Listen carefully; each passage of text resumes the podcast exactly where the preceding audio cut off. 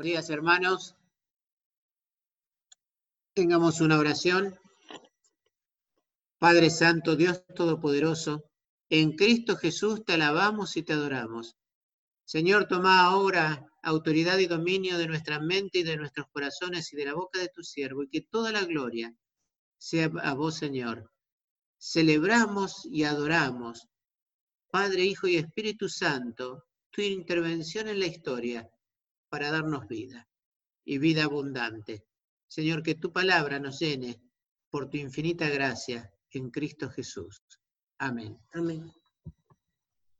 Queridos hermanos, feliz Pascua de Resurrección. Cristo resucitó.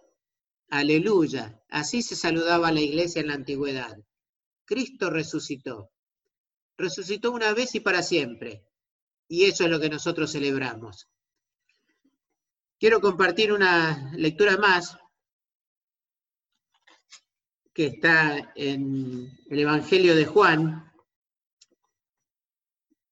El primer día de la semana, muy de mañana, cuando todavía estaba oscuro, María Magdalena fue al sepulcro y vio que había quitado la piedra que cubría la entrada.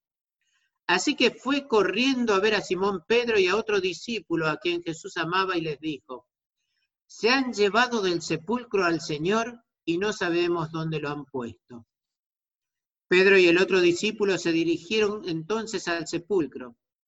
Ambos fueron corriendo, pero como el otro discípulo corría más a prisa que Pedro, llegó primero al sepulcro. Inclinándose, se asomó y vio allí las vendas, pero no entró. Tras él llegó Simón Pedro y entró en el sepulcro. Vio allí las vendas y el sudario que había cubierto la cabeza de Jesús, aunque el sudario no estaba con las vendas, sino enrollado en un lugar aparte. En ese momento entró también el otro discípulo, el que había llegado primero al sepulcro, y vio y creyó. Hasta entonces no habían entendido toda la escritura que dice que Jesús tenía que resucitar. Los discípulos regresaron a su casa, pero María se quedó afuera llorando junto al sepulcro. Mientras lloraba, se inclinó para mirar dentro del sepulcro y vio dos ángeles vestidos de blanco sentados donde había estado el cuerpo de Jesús, uno a la cabecera y otro a los pies. ¿Por qué lloras, mujer? le preguntaron los ángeles. Es que se han llevado al Señor y no sé dónde lo han puesto, les respondió. Apenas dijo esto, volvió la mirada y allí vio a Jesús de pie, aunque no sabía que era él. Jesús le dijo, ¿por qué lloras, mujer? ¿A quién buscas? Ella pensando que se trataba del que cuida el huerto, le dijo, Señor, si usted se ha llevado, dígame dónde lo ha puesto y yo iré por él. María, le dijo Jesús. Ella se volvió y exclamó, Raboni, que en arameo significa maestro. Suéltame porque todavía no he vuelto al Padre. Ve más bien a mis hermanos y diles, vuelvo a mi Padre que es Padre de ustedes, a mi Dios que es Dios de ustedes. María Magdalena fue a darles la noticia a los, discípulos. He visto al Señor, exclamaba, y les contaba lo que él había dicho. Palabra de Dios. Esta lectura, junto con lo que nos leyó antes Gabriel del Evangelio de Lucas, y tal vez eh, Marcos y Mateo completan un poco, y si en Lucas vemos el pasaje a Emaús, nos dan una idea de los muy cercanos a Jesús.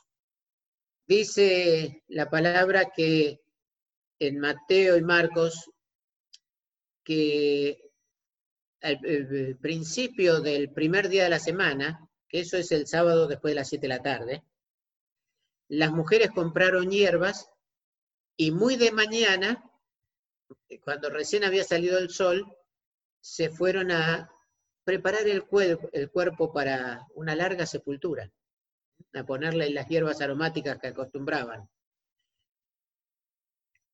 Habían sido días de desesperanza. Como dirían Cleofas y el otro en el camino de Maús, nosotros esperábamos que Él era la esperanza de Israel. Y murió. Pero gloria a Dios que la muerte no tiene poder sobre Jesús. ¿Y por qué? Porque nosotros morimos cuando la muerte nos alcanza. En cambio Jesús de sí entregó su vida y por eso tenía autoridad para tomarla. Él voluntariamente permitió que la muerte lo alcance, no como haríamos el ser humano si quiere terminar con su vida, se suicida. Jesús presentó su vida, la puso delante de Dios para cargar con nuestros pecados y para descender a los infiernos y hablarle a todos los cautivos, y la volvió a tomar, resucitando. Por el poder de Dios, por el poder manifestado mediante el Espíritu Santo, volvió a la vida. Anoche les leía eh, de Apocalipsis el saludo de Jesús a la iglesia de Esmirna, que dice, el que estaba muerto y ahora vive. Y si lo leen un poquito antes, cuando Juan lo ve, que ve como un hijo de hombre todopoderoso, dice que su voz era como una catarata, casi se muere del susto Juan. y una de las descripciones es el que había muerto y ahora vive. Nuestra certeza es que nuestro Señor vive. No es como los ídolos falsos de la antigüedad que la Biblia describe como estatuas muertas, obras de manos. Eh, no es como el fetichismo que hoy tiene mucha gente que confía en cosas abstractas o en cosas muertas. Nuestro Señor vive. Y nuestra celebración es porque Él venció a la muerte y nos ofrece vida. Pero somos humanos y circunstancias como las que estamos viviendo nos asustan. De alguna manera hay gente que está estresada, hay gente que está angustiada, hay gente que está aburrida o no sabe qué hacer. ¿eh? Los chicos dentro de las casas deben estar, y estamos hablando de casas. Acá el que tiene la casa más chica, eh, Jorgito Lloves. ¿eh? Estás encerrado, pobre Jorge porque allá le decían la terraza, pero no tiene terraza, así que tiene que mirar por la ventana. Pero de alguna forma todos tenemos algún espacio. Hay otros que están en lugares muy chicos y no pueden salir. Y eso angustia a la gente. Pero mucha más angustia provoca la muerte y provoca el abandono. Hoy mucha gente está muriendo sola. Debe ser algo muy terrible no tener compañía. Imagínense, hoy que nosotros tenemos esperanza, lo que habrá sido la desesperanza de los discípulos. Estas mujeres que fueron muy de mañana y, oh sorpresa, la piedra estaba corrida, el sepulcro estaba vacío. Un ángel que les dice que no busquen entre los muertos al que resucitó, y María Magdalena sale corriendo. Yo trataba de imaginármela esta mañana mientras corría. ¿Qué pensaría mientras corría? ¿Qué estaría en su cabeza? ¿A quién le digo? ¿Cómo les digo? ¿Qué le digo? La tumba está vacía, se llevaron al Señor. Unos ángeles dicen que resucitó. Yo no sé qué cosas tendría en la cabeza. Trataba de imaginármelo porque no estaba cerca, tenía que correr. Cuando estamos apurados, cuando hay algo que nos preocupa, nos vamos dando vuelta en la cabeza mientras tratamos de llegar hasta ese lugar, ¿no? Y ahí corriendo a Pedro y Juan, ese que nos dice que era a Pedro y a Juan, ¿eh? el discípulo amado del Señor, que era más joven. Y salieron corriendo a ver qué pasaba, y Juan corrió muchísimo y llegó delante de Pedro, porque Pedro era más grande, seguramente era el mayor del grupo, ¿eh? pescador fuerte y todo, pero no, no salía a hacer 5 kilómetros o 10 kilómetros a la mañana, evidentemente, de, carrera. Entonces llegó atrás Pedro. Pero Juan llegó a la puerta del sepulcro y se frenó, se quedó mirando desde ahí, veía vacío. Pedro entró y vieron las vendas. Las vendas son con las que envolvían, vieron como eh, hacemos la momia, eran vendajes en que envolvían el cuerpo y encontró las vendas en su lugar, pero el cuerpo no, vacía las vendas. Y el sudario, que es como una sábana que le ponían encima, plegadito al costado. El cuerpo no estaba. Dice Marcos que Pedro volvió preguntándose qué pasaba. Marcos fue el amanuense, el escritor de Pedro, así que muchas de las opiniones y de las cosas que le pasaron a Pedro las cuenta Marcos. Acá Juan nos dice que ahí él entendió, ahí creyó todo lo que Jesús les había dicho. Juan volvió de la tumba creyendo en la resurrección, Pedro preguntándose qué había pasado. Lucas nos cuenta que en el camino de Maús iban dos y uno era Cleofas. Cleofas era el esposo de María, la madre de Jacobo el menor. O sea, Cleofas cuando sale camino de Maús con su amigo, preocupados y sin entender, ya tenía la versión de su esposa de que el ángel les había dicho que Jesús había resucitado. Aún así, se va a Emaús, angustiado por la situación. María Magdalena, que era parte de las mujeres y que había escuchado el relato del ángel, que había corrido a avisarle a Pedro y a Juan y había vuelto con ellos, cuando ellos se van, Juan con la certeza de la resurrección, Pedro con la extrañeza de lo que había sucedido, todavía María Magdalena se queda angustiada pensando que habían robado el cuerpo. Y tienen que venir otra vez un ángel y decirle, mujer, ¿por qué buscas entre los eh, muertos al que vive? Y sigue sollozando. Y Jesús que se le aparece le dice, mujer, ¿qué buscas?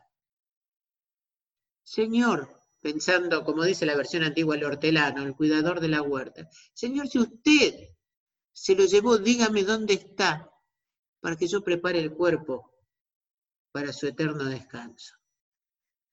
Y recién cuando el Señor trata personalmente con ese, le dice, María, ella lo reconoce. Nosotros podemos tener toda la información de la Pascua, podemos tener la Biblia y haberla leído, pero si el Señor no nos llama por nuestro nombre, no tenemos. La apertura de ojos y de corazón y de espíritu para recibirlo al Señor. Nuestra fe no es un conocimiento. Nuestra fe no es una liturgia y una práctica que por hacer esto y aquello llegamos a la salvación. Nuestra fe es un encuentro personal con el Señor. A Juan le alcanzó con ver el sepulcro vacío para creer. Pedro, según cuenta Lucas, ahí chiquitito cuando termina el relato de Maús, le dicen, y se le apareció a Simón, Pedro. Él había vuelto con extrañeza de la situación, pero no dice que creyese, y el Señor se le apareció. Cleofas y el otro que se, habían, se iban al campo a pesar de tener ese relato de las mujeres que los ángeles les habían hablado de la resurrección. Ellos que creían aquello de que los ángeles habían anunciado el nacimiento del Cristo. Ellos ahora que sabían y creían que existían los ángeles y que las mujeres le decían, los ángeles nos dijeron que resucitó, solo cuando les abre el entendimiento. Y es interesante porque Él les habla, les explica todas las escrituras, toda la teología, entienden eso, pero recién en el partimiento del pan se dan cuenta que es su Señor resucitado. Cada uno de nosotros necesita un trato muy especial con el Señor resucitado. Nuestra fe no nos entra por conocimientos. Nuestra fe se abre cuando el Espíritu de Dios nos habla. Hablamos de un Dios personal que quiere un trato personal. Y es ese Dios que hoy, en medio de toda la situación en que estamos, nos dice que Él es Señor sobre la vida y la muerte. Estuvo tres días muerto, descendió a los infiernos, eh, confesamos en el credo apostólico, y de ahí se levantó y ascendió a la gloria de Dios Padre. Nosotros creemos en su resurrección. Y aún así hoy estamos angustiados por lo que nos toca vivir. Mucha más angustia es de aquel que es cautivo de la muerte y del pecado. Nosotros tenemos la certeza de la resurrección del Señor Jesús. Tenemos que vivir como vivos. Por más que tengamos que estar en casa o que tengamos que salir, aquellos que nos toca salir, Cintia, Steven, Jorge, no sé cuántos más tienen que salir con continuidad. Si salís, el Señor te acompaña. Y si te quedás, el Señor está con vos. Porque hay algo que nos tiene que dar certeza. Y es que Cristo resucitó y venció la muerte. No tenemos que tener temor de esta primera muerte y no tenemos que tener temor de la segunda muerte, que esa es la final y destructiva. Porque Cristo resucitó y nos dio vida. Porque Él vive, nosotros vivimos. En 1 Corintios 15 dice que así como el pecado entró por una persona y con él el pecado la muerte, por uno, por Cristo entró la vida. Y esa es nuestra esperanza. La esperanza del resucitado tiene que ser nuestra esperanza hoy. La vida de Cristo nos fortalece. No podemos andar confesando debilidades. Hermanos, es tiempo de que nuestro testimonio a conocidos, familiares, amigos, compañeros de trabajo, sea por WhatsApp, sea por Zoom, sea por las redes sociales, sea testimonio de vida y de triunfo en Cristo y no de temor y de desazón. Que el Señor nos fortalezca y nos ayude a vivir esta Pascua como una Pascua de resurrección en Cristo Jesús. Él venció y nosotros somos anunciadores de su victoria. Nosotros tenemos que ser testimonio a los que nos rodean, aunque lejanamente, aquellos que hoy no los tenemos en casa para decírselo, aún a los que están lejos, tenemos que darle testimonio de la gloria de Cristo y de la paz de Cristo. Acuérdense de Pablo y de Silas en Filipo azotados y encerrados en el fondo de un calabozo. Y no era fácil, ¿eh? Las celdas de nuestros presos hoy son deprimentes. El estar en casa, alguno lo deprime. Imagínense lo que era esa celda que era en el fondo, dice. Era un pozo. Ahí glorificaban a Dios orando y cantando. Y es tal el poder de Cristo que rompió cadenas, abrió puertas y tocó el corazón del carcelero de Filipo. Nuestro testimonio hoy desde el encierro tiene que ser tan poderoso que rompa cadenas y abra corazones para la gloria de nuestro Dios y Señor. Que el Señor nos fortalezca y nos guíe para poder dar testimonio de su resurrección en medio de la desesperanza de los pueblos. Que así sea. Oramos. Bendito Señor y Dios, te adoramos y te alabamos, Jesucristo, por tu resurrección. Vos triunfaste sobre la muerte y sobre el pecado, y nosotros damos testimonio de esto y celebramos, Señor, tu victoria. Señor, que nuestras palabras, que nuestro testimonio sea de celebración y de gozo, anunciando que nuestro Dios vive y porque Él vive nosotros vivimos. A tu nombre, Padre, Hijo y Espíritu Santo, sea toda la gloria ahora y siempre. Amén.